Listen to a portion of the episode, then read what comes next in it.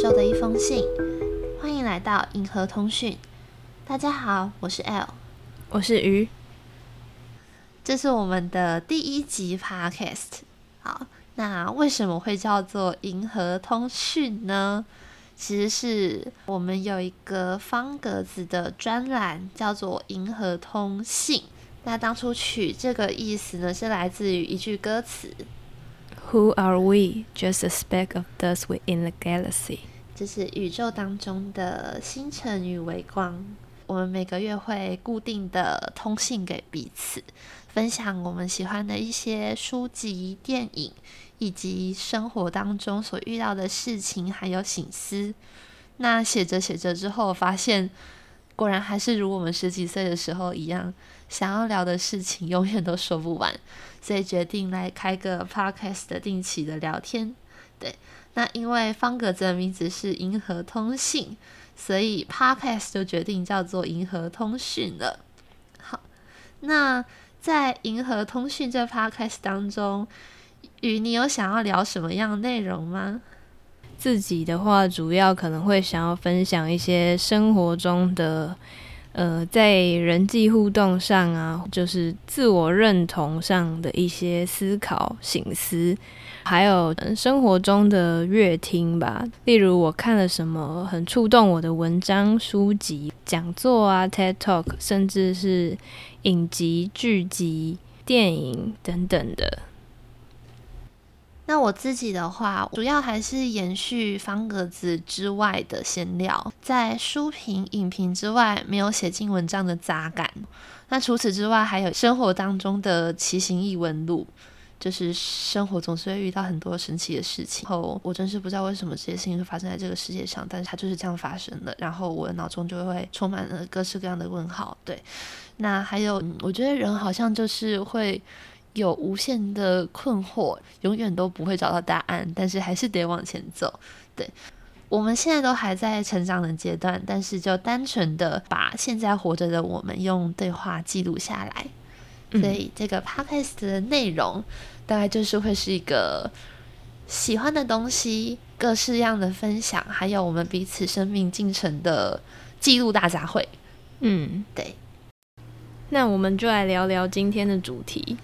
是韩剧《二十五二十一》，这是追暗党引起的无数人 PTSD 的一部今年的神作，是我推荐给鱼的一部韩剧。没错，然后我看完之后呢，真的是完全打脸，就是排斥韩剧的我自己，并且跌入一个很深的坑，爬不出来。对，是真的好看哦。有，真的是有感受到韩剧的强大。因为我自己是读文本分析的，在这几年，韩剧的编剧是真的有出现好几部神作。那二十五二十一是我觉得这一两年来在感情的刻画上是很优秀的一部作品。他在亲情、友情、爱情各方面刻画的都很漂亮，然后在青春这个主题上面也是让人很有共鸣感。嗯，所以我们今天可以来聊聊这一部剧。嗯，好，那雨，你看完这部剧之后，你有什么样的观后感吗？说到观后感的话，应该会一下讲不完。其实我那时候看完十六集的那一天。晚上，然后我就开了我的备忘录，然后就疯狂的打了很多对我的想法。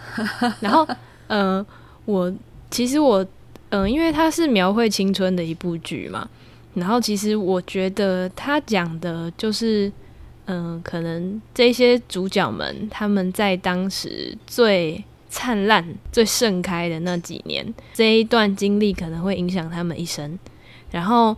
呃，我想到其实是另一部日本的电影，叫做《花束般的恋爱》。花束般的恋爱，它其实呃那一出剧，它也是一样，就是在最一开始的时候，它就会先让观众们知道，呃，他们的走向大概其实是怎么样，然后并且再回去讲他们当时呃男女主角可能相遇相爱的过程。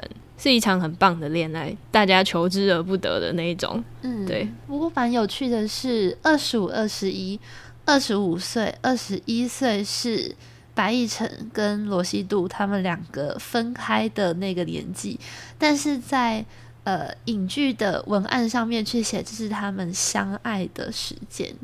这是男女主角他们在二十五岁、二十一岁的时候相爱，我觉得这是非常耐人寻味的一句话，就是他们在这个时候相爱，他们却在这个时候分别，对，这是很可以讨论的一个东西。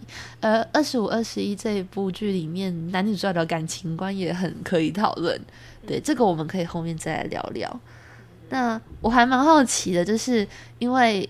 当知道鱼看完这部剧的时候，鱼说这部剧的角色对很有打动你，想要知道你对于这方面的看法是什么？我那时候应该是跟你说，就是我觉得主角就罗西度这个角色，他本身有打到我。呃，当然也是因为这一出剧，它本身观众的观点会有点像白亦辰。呃，罗西度这个角色之于白亦辰，有点像是他的光，所以白亦辰。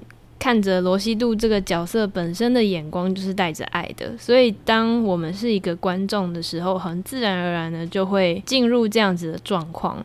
那当然就是罗西度这个角色，他本身是我觉得非常讨喜，也对，就是他他有一些很有点荒谬或是爆笑，但是他本身就是自带光芒的一个人，然后并且他有很强大的心理素质，可以这么说吧？对，嗯。在我眼中，西渡是一个追光者，就是一个非常勇敢的一个孩子。有有一种人是那种他见识过黑暗，可是他会奔向光明。嗯，对我觉得西渡就是这样子的一个人。所以从天堂掉落到地狱，然后见识尽黑暗的一程，才会向往西渡吧。对我觉得他们两个之间的关系像是这样子。我也蛮认同你说的。那我觉得其实二十五二十一里面的五人帮，就是他们的友情刻画的其实也非常的饱满。嗯，而这五人帮的凑成，其实我另外一部很想要推坑给你的《机智医生生活》也是五人帮，但是二十五二十一的五人帮的促成是非常机缘巧合的，因为其中四个人就是西渡跟高幼霖。然后文志雄还有池生晚，他们四个人是高中同学。那白亦辰是已经毕业的学长，那有点半被迫式的，像保姆一样的带着他们变成了五人帮，然后一起经历了那个最璀璨的夏天。那其中，我觉得我自己特别喜欢西路跟幼林之间的友情，因为他们的友情非常的抓马。嗯，一开始是很敌对关系的，但是在网络上面，他们又是知心好友。嗯，对。然后还有一个一个很有趣的事情是，就是演高幼林的那个演员，就是她是宇宙少女的包娜。因为我自己是宇宙少女路人粉，所以当我看到包娜的时候，我都会啊包娜呀，就自己在那边尖叫这样子。对，那我觉得高幼霖这个角色其实他是另外一个版本的西渡，就他跟西渡可以成一个镜像，就是西渡是家里富有，但是缺失了父母亲的爱。嗯。然后幼龄则是家里很贫穷，所以他一直需要为了现实生活去苦恼。但是他的父母的爱非常的充足，幼龄他所有的动机都来自于他的父母，其实他相对单纯。然后西渡则是他不需要为他的现实生活去烦恼，所以他想的则是比较自我实现的部分。对，我觉得他们两个的反差还挺有趣的，所以他们两个变成朋友的时候的那种感觉，很像是每个人都像是一个拼图一样有残缺的部分，然后他们俩刚好缺的是各自不同的一块，然后他们两个变成了好朋友的时候，就像是一个拼图被拼齐了。我也很喜欢，就是剧中呃西渡跟幼龄他们之间的友情。我觉得包含从其实他们很小的时候就曾经在击剑比赛交过手了，对。然后并且幼龄就一直记得罗西渡，只是后来他好像发展的不太好，他竟然还为此感到生气。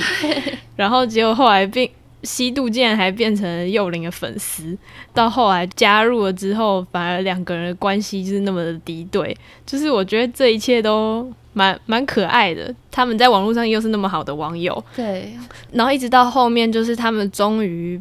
相认嘛？网友相认，然后变成真正的知心好友，然后再一直描绘到就是后来他们去参加国际赛事嘛，嗯，所以他们就是呃分隔两地的状态，然后幼灵开始不回信的那种心理状态，我应该说。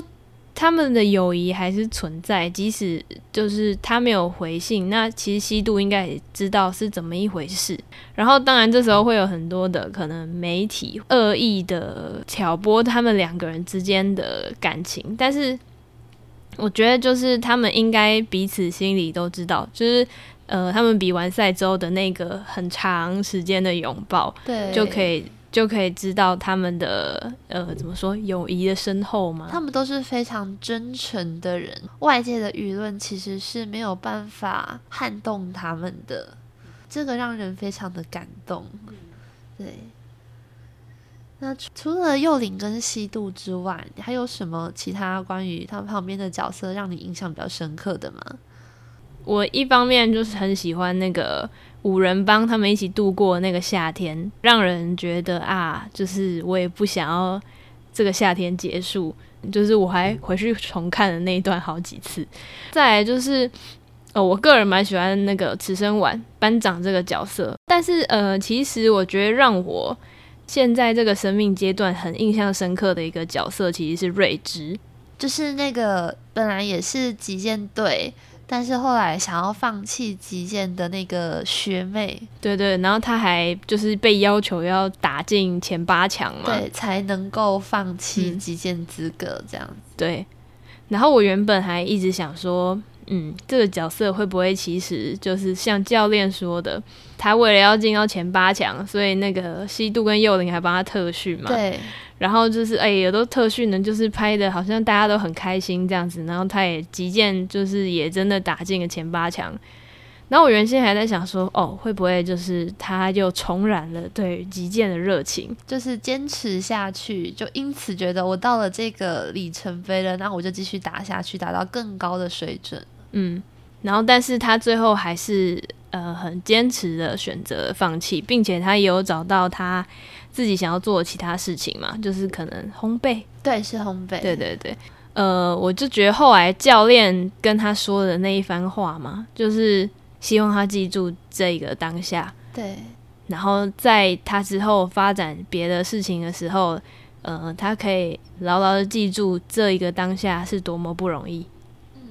我觉得瑞芝这个角色。如果说所有的二十五、二十一里面的人物都有一点童话性质的话，瑞芝这个角色其实是最接地气的，因为我们每一个人要么就不是含金汤匙出身，要么就不是天才，就是这种天赋点数实在是太稀有了。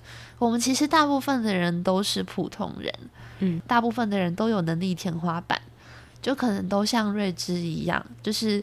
在一个地方，然后努力了很久之后，发现其实我做不到，或者是说尝试了，然后我想要做其他事情，但是要放弃一件你努力很久的事情，是是有沉没成本的。嗯，那真的要放弃吗？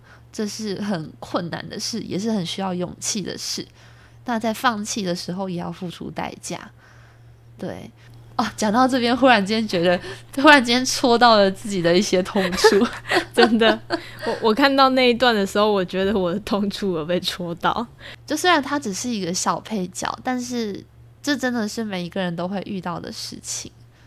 对我觉得看到他在击剑场，然后最后他跟教练说：“我不要再击剑了。”的那一刻，我觉得他真的发着光。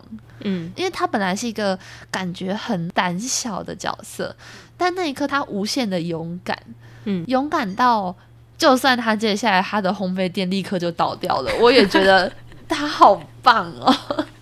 先不要倒掉，对他可以带面包去探望他们。对，这个角色非常可爱。我觉得其实不管是瑞芝这个角色，他后续的发展怎么样，但是就是呃很重要的是勇敢这件事吧。就我觉得其实这一出剧一直走到最后，让我觉得所有的角色的身上都有一样的特质，就是勇敢。嗯，应该说呃，这整出剧就是有一种呃看着这些。被编剧建立起来，然后讨观众喜欢的角色，就是我们爱着的这一些角色呢，他们成长的过程。对，这其实就是青春跟成长嘛。嗯，所以我觉得才会有那么多那么多的电影啊，然后剧集都一直在描绘青春的时刻。对，就是他们为什么一直回头去歌颂这一段时间？因为我觉得好像。这一段时间，人的冲劲各方面都在一个最 hyper 的地方，能够展现出很大的光芒，然后并且呃，观者能够因为看到这样子的东西而被鼓舞或是被抚慰。最动人的事情，但是也是最萧索的事情，就是青春是会消逝的。嗯，所以它才会变成一个颂歌。嗯，对他才会被铭记。嗯，对，因为我们都有过，但是我们最后都会失去这件事情。没错。好，那再来，我们来谈谈亲情的部分。我觉得西渡跟他的妈妈之间的关系，其实影响了他的人格塑造跟他的感情观。你对于他，就是西渡跟妈妈之间的互动？有什么样的看法或感觉吗？我自己觉得最触动我的，其实刻画他们之间的关系，其实描绘的很自然。就是你可以想象，就是好像你隔壁邻居的生活可能就长这样。然后，但是就是我觉得最最打动我是，就是那一场他们去他爸爸坟前祭拜，对对，他们就是算是有一个和解吧。就是他们彼此一样的，就是他们其实都想念爸爸，想念丈夫这样子。但是我觉得他描绘的非常好的地方，就是他们上一秒才和解，然后下一秒他妈妈又忽然对他破口大骂，就是还是他们原本的那个生活的模式跟对话习惯。嗯，然后这这也是会让我想到一些之前可能。看过一些书是在讲说什么，我想好好跟你说话，或是这本我也有看过，对非暴力沟通，这本我也有看过，会 想到这方面的议题。其实有很多亲子关系或是恋人关系，有点相爱相杀。最后面就是他西渡已经长大成人，然后跟他妈妈就是呃那个明彩的外婆。对他们去做那个医院做那个什么检查，然后后来醒了之后，然后就是他们俩的对话，然后牵着手，这样就是那那一幕让我蛮感动的。我觉我觉得西渡跟母亲之间的关系，他在成长过程中，他好像所有的关于亲子之间的爱，全部来自于回忆中的爸爸，所以母亲的爱对他而言是缺失的。也因为这样子，所以变成西渡的性格是相对而言比较独立又自我的。对，那这样子的状况上面，他的青春其实也相对的叛逆。那我觉得他的那个独立跟自我非常强烈的反映在他的感情观里面。嗯，对。然后西渡跟母亲之间的相处模式。完全就是映照了那一句，就是原生家庭的形状。对，没有办法，因为一个可能在一个 moment 的相互理解，就理解了他的痛楚。比如说，西渡明白了他母亲对于父亲的想念，明白了母亲一直压抑只是为了不崩溃，但是。家庭之间的那个行为模式的塑造是没有办法一朝一夕改变的，反而是西渡长大了之后，他跟母亲之间才有所和解。对，那这样子的状况下，其实真的是一个很难解套的问题，因为青春期的孩子是需要被理解、跟爱还有包容的。但是西渡，西渡有家可以回，但是心灵上面他是没有家可以回的，所以变成他的方式就是向外去追寻，向外追寻的方式就是在极剑上面寻得成就。另一个方式就是呃恋爱。我说反映在他的感情观上，就是他对于爱情还有自我的认知上面都是很强烈的。嗯，对，所以他跟母亲的关系，我觉得是形成他人格塑造的一个最大的影响。你刚提到的那个，就是他跟他母亲之间的关系，到某一段的时候，我忽然想到了两个点，就是一个是那个他的亲子关系这一部分，很大一部分是靠着回忆中的父亲，然后跟缺席的母亲。这一这一点让我想到的是，之前我看到有一部日剧，我非我非常喜欢，叫做《妻子变成小学生》，然后里面其实就是那个嘛，这这这个议题很就破题了，就是妻子一定是挂了，然后这是一个母亲缺席，然后就是母亲在回忆中。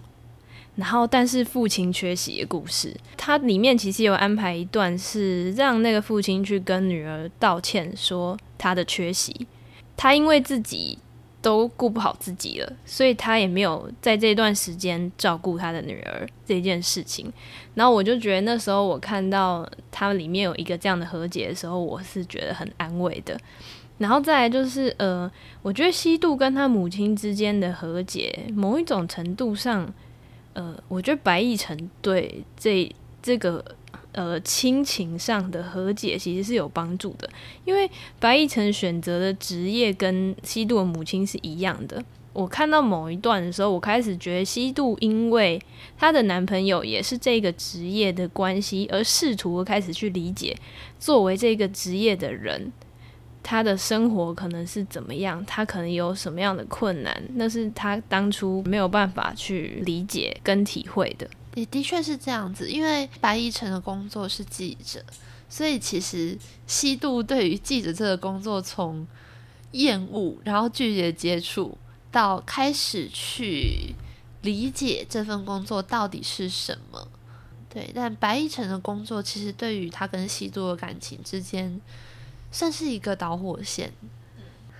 好，再来，我们来谈一下，就是二十五、二十一里面的爱情。我们列了几个问题来讨论一下。好，那首先第一个问题就是关于西渡跟奕晨的感情观分别是什么？嗯，我自己觉得西渡是那种很愿意付出。但同时，他也很明确的保留着自我的那种人，嗯，他明白我要什么，我不要什么，而他当他理解说我无法获得我想要的东西的时候，他就会离开。那一成则是我们是有爱的，那就继续。他好像不会那么考虑目的性，当然，这个目的性与否是没有好坏的。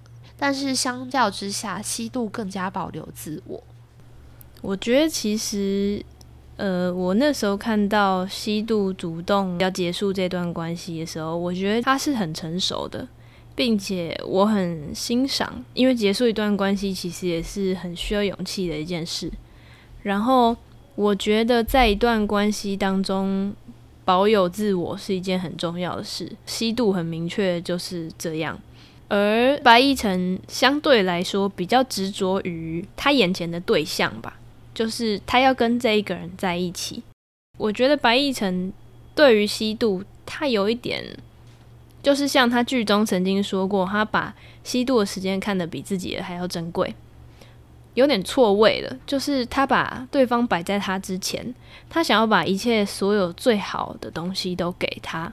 但是，呃，两个人的交往跟相处本来就是会互互相的分享，然后分担。其实，嗯，西渡有一句话蛮戳我的心的，就是他说：“我们只在顺遂的时候相爱。”那他说这句话的时候是在白亦辰去了纽约，然后常住在那边，因为发生了九一一事件。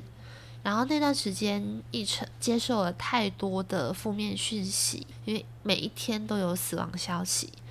然后他不愿意把这些不好的讯息分享给他的恋人，但是这件事情本身是没有对错的，这件事情本身是为了对方着想的一个举措。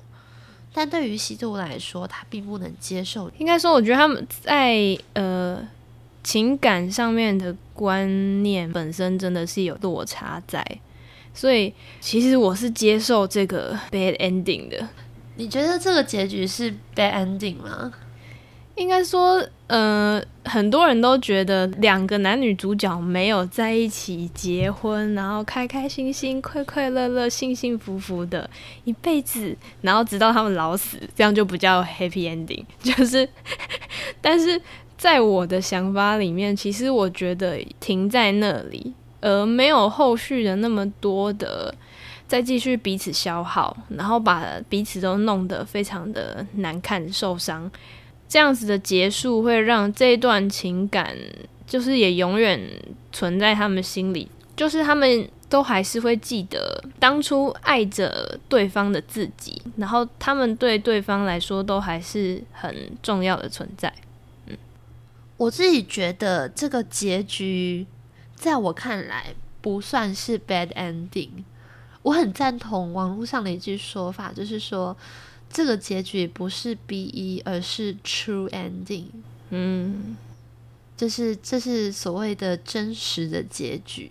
嗯，虽然在暗档追剧的很多人在看到第十五、十六集的时候，很想要给给编剧寄刀片。好，我也是被虐的其中一个，我也是，我也是。我前面说，我觉得那个幼灵是西渡的一个镜像角色，因为我觉得编剧把童话式的 happy ending 给了幼灵，然后把真实的结局给了西渡。幼灵跟志雄的结局是童话版的 happy ending。而西渡跟奕晨是现实版的 true ending，嗯，对，其实就像帮他们之间的爱所定义的那个名字一样，叫做彩虹。嗯，彩虹这个名字实在是非常的有意思哦！这在我写给你这个月的通信里面也有写到，就是。彩虹这个意思很美，那他们会把他们之间的关系用爱之外的另一个字来去定义，那代表至少西渡认为他们之间的关系不只是撒浪，就是不只是爱情，嗯，但他选了一个词叫做彩虹，彩虹出现在下雨之后，那雨通常是一个苦难或者是困难的意象。就是在经历了那一切的痛苦之后所出现的东西，但是彩虹会消失。嗯，我觉得这个意象很完美的符合了他们之间的关系。嗯，就是像是对白亦晨来说，西渡是他掉到黑暗之中看到的光，所以他追着光站起来。嗯，然后在西渡来说，他孤单了这么久，努力了这么久，经历了这么多挫折，他遇到了白亦辰。他们两个是彼此的彩虹，但彩虹会消失。对我觉得，我觉得这个意象真的是啊，编剧是我的神。对，那还有另一个是，嗯，你刚刚说到说，就算分开的，也仍然是回忆中最好的那个存在。就是他们即使分开，却也不是那种撕破脸式的分开。刚刚说是 true ending 的原因是，其实现实中很多的男女分手，就是像其实像我们这样普通的人的分手，其实跟二十五二十一里面一成跟西渡之间的分手，许多的面貌是类似的。嗯，那如果说现实中的分手能够像他们这样子，其实已经是一个。几近圆满的结局了。嗯，我也是这么认为的。能够和解的结局，其实我觉得编剧给了他们一个和解的方式，虽然是阴错阳差的和解，就是透过那本遗失的日记。嗯，对，一成捡到了那本日记，然后看到了西渡在上面写的字，得知了其实西渡那个时候的脱口而出的恶言相向并不是真心的。嗯，然后他在上面留的字托给了漫画店的老板。过了很多很多年之后，那本日记又被转交回了西渡手上，于是西渡得知了奕晨的真心。嗯，在很多很多年之后，他们都有了各自的人，但是这一切就这样子解开了。当然，这是故事，现实中能够得这样子一个圆满的话，就算没有在一起，那也真的已经可以几乎说是 happy ending 了。嗯，对，应该很少人有勇气能够在分手之后说谢谢你哦，对我而言你真的很重要，我希望你很幸福。对，我觉得这真的是很触动人的地方。哦，还有一个意象我很喜欢，就是那个隧道。嗯那个隧道就是那个时候幼林规划了俄罗斯籍，然后隧道就被涂鸦，骂幼林是卖国贼。那西渡就跟奕晨把那个涂鸦一起抹掉。那我有看到一句评论说，就算事后和解了，那一年的议程还是永远被留在隧道的那一端。然后结局的时候，已经长大了的西渡微笑着走向了隧道的另一端。我觉得隧道的光就是他们跟自己和解的一个象征。嗯好像每一段感情，就是解决完了另一个对象之后，要解决的是自己。对我觉得那一段就是隧道这一段是最触动我的，可能是跟自己的感情经历有相关。对我自己过了很多年之后，我我很庆幸自己有做了一件事情，虽然经历过很多挣扎，但是我有跟那个人说了一句谢谢，虽然如何如何种种种种，对，但是我很谢谢谢谢你在那个时间点出现在我的生命里面。对我想象不到任何一个人能够在这个时间点出现在我的生命里，然后谢谢你是我生命里面的这个男孩。嗯，对，有的人会出现在你的生命里面，教会你一些事情，然后离开，然后最后我们要跟他告别，然后要跟自己和解。这是我看完二十五、二十一最触动的事情。我觉得隧道这个意象也是我很喜欢的，就是有人说隧道其实象征的是成长，成长，嗯，但我觉得你刚刚提到的自我和解，就是出了隧道之后的自我和解，我觉得也是一个很大的议题。就是我觉得这一出剧，嗯、在爱情方面的描绘，其实我觉得，呃，在他们还没有确立关系之前，我反而觉得是这一出剧中最美好的时刻。对，呃，也也不是所谓什么暧昧最美，但是就是我觉得那是一个很很纯粹的，在我眼里，其实我觉得那都是他们爱的证明了，就不不一定需要去定义跟确立彼此之间的关系，而那样的关系反而是让人觉得充满希望跟可能性的。然后，但是在呃他们。真的开始交往之后，我反而觉得好像进入了另外一个时期的那种感觉。然后，应该说，其实我觉得看看到这一出剧，然后他们可能就是从没有在一起，然后到彩虹还是爱情，然后到真的交往了，然后一直到经历一些事情之后，然后决定分开、学习分离，就是我觉得我。看完之后，一度会在想，爱情到底是什么？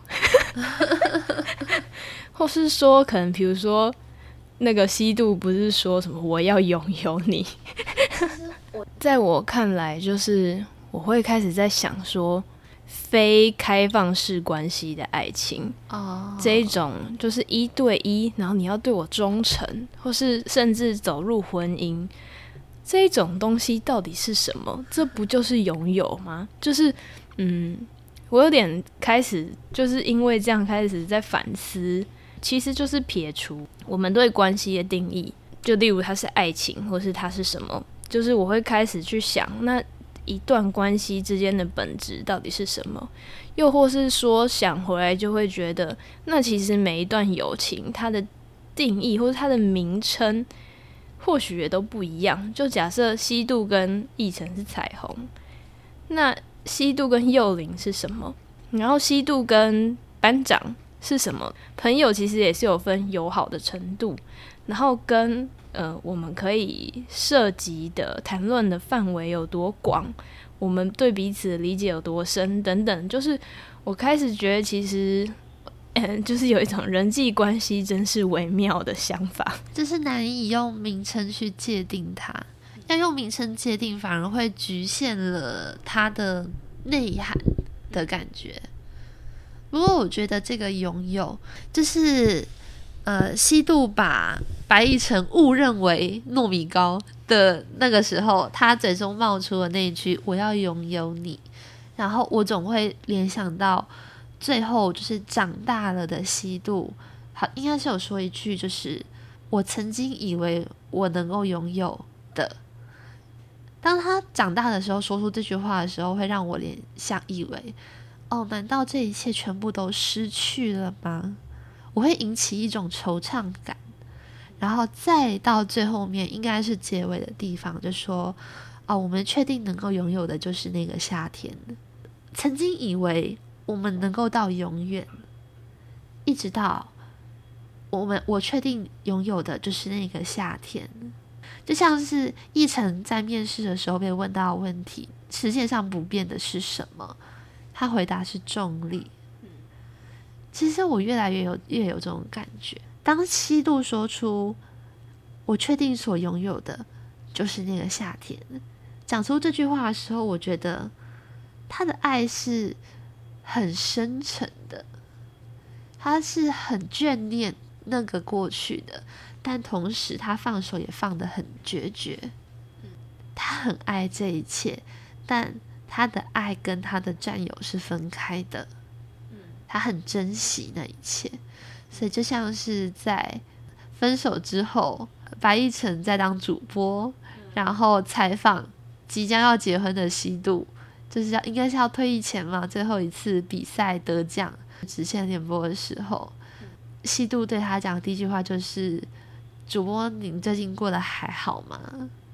这这真是旧情人之间最温暖的问候了。还有包含他说就是。长大之后嘛，就会认知到这一切其实都是练习。我相信不只是西渡，白亦辰应该也是，就是他们都会永远，他们会永远拥有那个夏天。嗯，我觉得这样就够了。其实他到他到后续，其实他也没有什么交代五人帮。对，最后他们到底发展的怎么样？等等，这是一些其他的剧他可能会做的事情。他会去交代说，哦，谁谁谁，他现在可能怎么样怎么样了？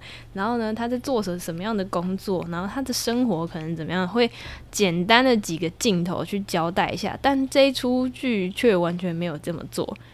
但是我我倒是觉得他这样子很收敛，我很喜欢。